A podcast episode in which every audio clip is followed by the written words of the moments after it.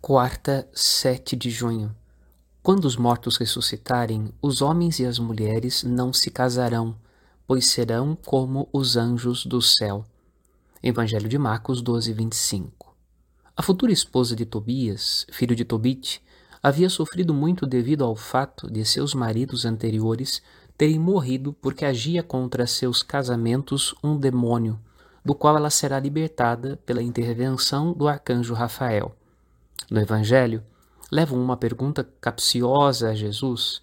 Uma mulher que teve vários maridos, de quem será na eternidade?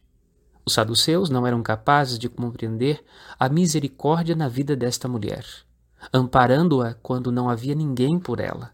E, embora muito entendidos, eram ignorantes das realidades que Jesus veio revelar, a vida eterna. Não podemos ser ignorantes das coisas de Deus, pois Jesus nos abriu os olhos para vê-las. Meditemos. Padre Rodolfo.